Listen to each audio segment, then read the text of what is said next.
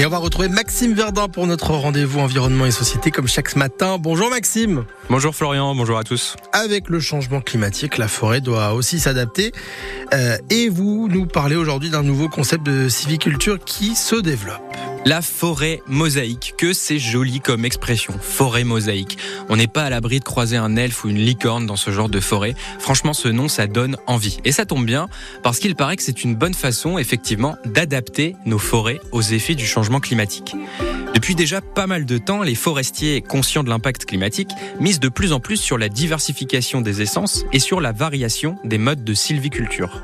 Alors, la sylviculture, pour celles et ceux qui ne connaissent pas ce terme, ça désigne l'activité et les pratiques visant à développer, gérer et mettre en valeur une forêt ou un boisement dans l'optique d'en tirer un bénéfice économique ou sociétal. Et donc, la forêt mosaïque, ça consiste tout simplement, au sein d'un même espace, à varier les peuplements et les modes de gestion forestière. Et ce type de gestion permet de se protéger des incendies. Oui, c'est notamment à cet effet du changement climatique que la forêt mosaïque propose de s'adapter, les incendies.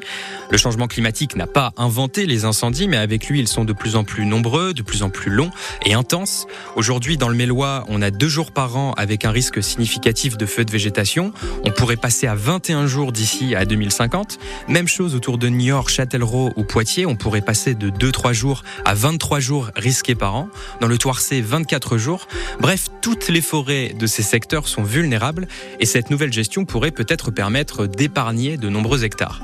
L'autre problème, ce sont les maladies auxquelles les arbres sont de plus en plus vulnérables à cause du manque d'eau et du